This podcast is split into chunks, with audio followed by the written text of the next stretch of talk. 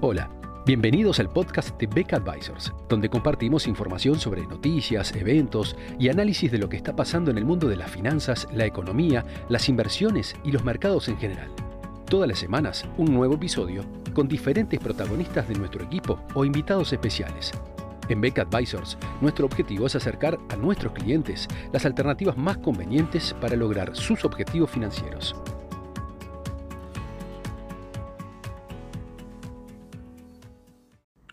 Continuando con nuestra serie de notas dedicadas a ver las proyecciones para el año 2022,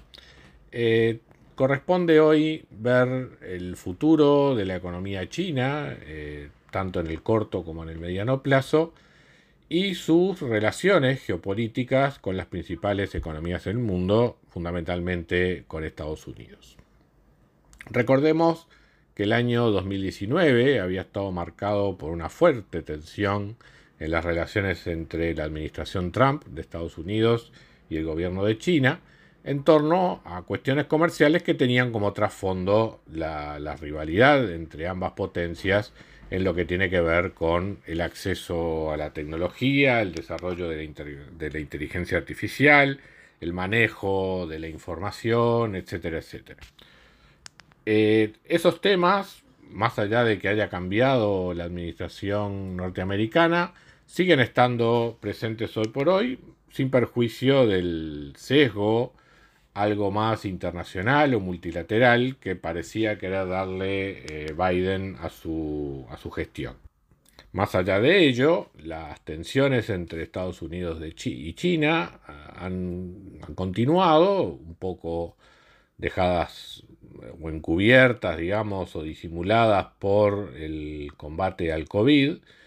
pero eh, siguen estando presentes, las restricciones comerciales han seguido estando presentes y es muy difícil prever que eh, puedan haber una, reducción en el corto plazo porque básicamente los temas de fondo eh, siguen estando sobre la mesa. los frenos por parte de Estados Unidos al acceso a tecnología por parte de China siguen estando en la agenda norteamericana y el financiamiento de inversiones en China por capitales internacionales eh, es una cuestión que precisamente está siendo desalentada por, ambas administraciones. Si hay algo que tienen en común en este momento las respectivas agendas es que ni Estados Unidos ni la propia China están hoy por hoy interesados en que eh, haya financiamiento norteamericano hacia las inversiones, sobre todo en el sector tecnológico en China. Eso básicamente plantea eh, tres cuestiones, que es lo que vamos a estar viendo en la, en la, nota, en la nota de hoy. La primera, bueno, es que justamente el uso de la, de la política comercial como una herramienta de presión eh, de Estados Unidos sobre China va a seguir estando y este, va a ser un elemento disruptivo del comercio internacional, del progreso de la globalización, y más allá de que eventualmente haya acuerdos en cuestiones estratégicas que puedan servir a ambas potencias, evidentemente el desarrollo de los negocios no es el mismo que el que sería en un ambiente de libre mercado, con bajos aranceles y sin restricciones al comercio tanto de bienes como de, de servicios de este escenario, digamos, a la larga es malo, digamos, para el crecimiento de la economía mundial y también, ¿por qué no?, para el, el propio desarrollo tecnológico y el crecimiento de los dos países involucrados, más allá de quién pueda ser el triunfador en esa carrera tecnológica entre ambos. la segunda cuestión es que eh, desde el punto de vista del funcionamiento de los mercados de capitales, eh, va a continuar esta cuestión en la cual eh, el acceso al mercado chino desde los mercados globales a través de inversiones como, como instrumentos como ADRs en el mercado norteamericano van a seguir desapareciendo, o sea, no, no, no van a haber nuevas emisiones de, empresas en el mercado norteamericano para financiamiento de China. Es difícil saber lo que va a ocurrir con Hong Kong, que probablemente podría ser en el corto plazo una especie de puente o de sustituto para lo que eran las inversiones globales hacia, hacia China, pero fundamentalmente toda la regulación de China va a estar eh, enfocada a que el financiamiento a través del mercado de capitales esté a través del mercado doméstico. Tal como ocurrió entonces en 2021, eh, las inversiones a través de instrumentos globales están sujetas a un mayor grado de incertidumbre que las realizadas a través del mercado global y por lo tanto, más allá de que hoy por hoy hay una oportunidad de arbitraje importante, no debemos descartar que también esas inversiones realizadas a través de instrumentos globales tienen hoy por hoy un riesgo implícito mucho, mucho mayor. En el corto plazo puede haber alguna corrección, pero de todas maneras van a seguir siendo un elemento donde la, presión regulatoria en China eh, va a seguir siendo eh, más intensa. El siguiente elemento, justamente en esta línea que queremos señalar, es que los cambios regulatorios que se hicieron durante el año 2021, especialmente en lo que tiene que ver con, los sectores de tecnología de la información, van a seguir estando presentes y es probable que sigan avanzando por distintas razones, el gobierno chino ha hecho una agenda eh, o ha marcado una agenda destinada a que el crecimiento económico se vuelva más igualitario. Y es, que, y es bajo esa consigna que se han justificado intervenciones en sectores tan diversos como el sector inmobiliario o los sectores de tecnología. Pero los elementos son comunes a todos ellos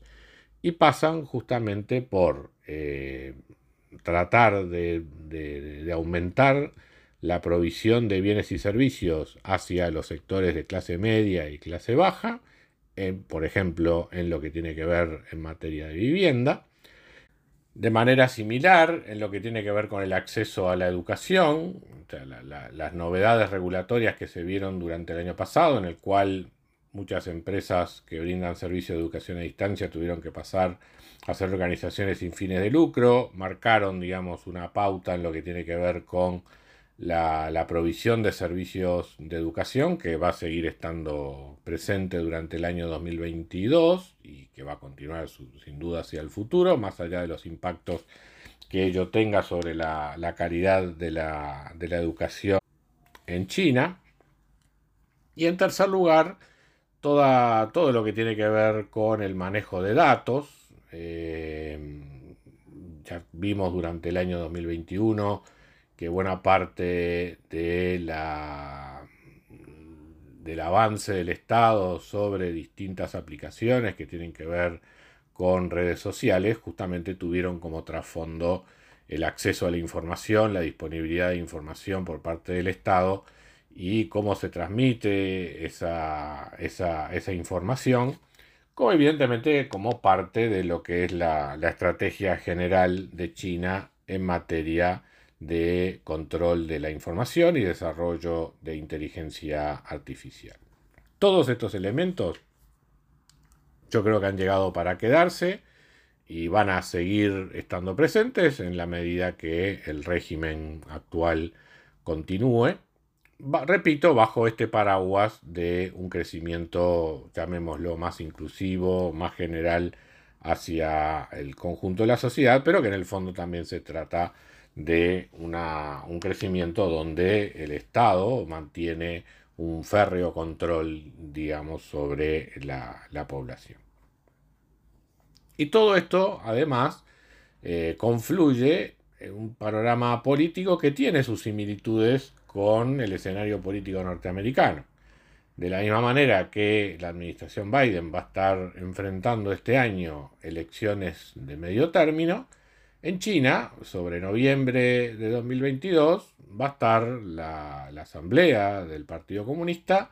donde se va a resolver la, continuidad del liderazgo de Xi Jinping, eh, bajo las reglas que existían hasta el momento eh, esto hubiera implicado sin duda un cambio de liderazgo, eh, pero con las reformas que se habían introducido en 2018, Esto básicamente le han asegurado a Xi Jinping una, reelección indefinida y seguramente eh, del Congreso del Partido Comunista de este año resulte un nuevo término para la, la gestión, la administración actual. Por lo tanto, también es muy factible que en este contexto China, por un lado,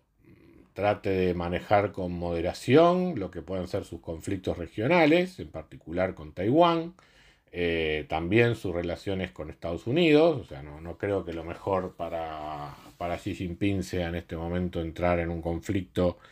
con lo que son las, relaciones internacionales en general, pero sí mantener de alguna manera o mostrar firmeza en lo que son los cambios que viene llevando adelante eh, China hasta el momento, mostrar, empezar a, profundizar en lo que es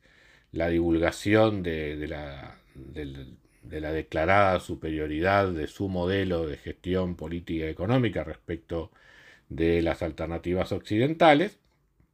Y dentro de ese panorama, evidentemente, incluye el manejo de la economía y por lo tanto la posibilidad de que los efectos transitorios eh, que pueda tener el COVID y los efectos más permanentes que puedan tener los cambios regulatorios que China ha estado implementando, eh, traten de ser en sus aspectos negativos disimulados por medidas de estímulo en lo fiscal y en lo monetario, donde eh, margen tiene China para hacerlo, justamente en este año de características electorales, si se quiere, entre comillas, para lo que es la, política china. Entonces es en resumen lo que nuestra visión para China de 2022, con cambios regulatorios este, y estructurales que han llegado para quedarse, y una coyuntura económica que seguramente dé pie a, a, estímulos de tal manera de llegar con un gobierno lo más fortalecido posible a la instancia del Congreso del Partido Comunista en noviembre de 2022. Muchas gracias a todos por escuchar otro episodio del podcast de Beck Advisors.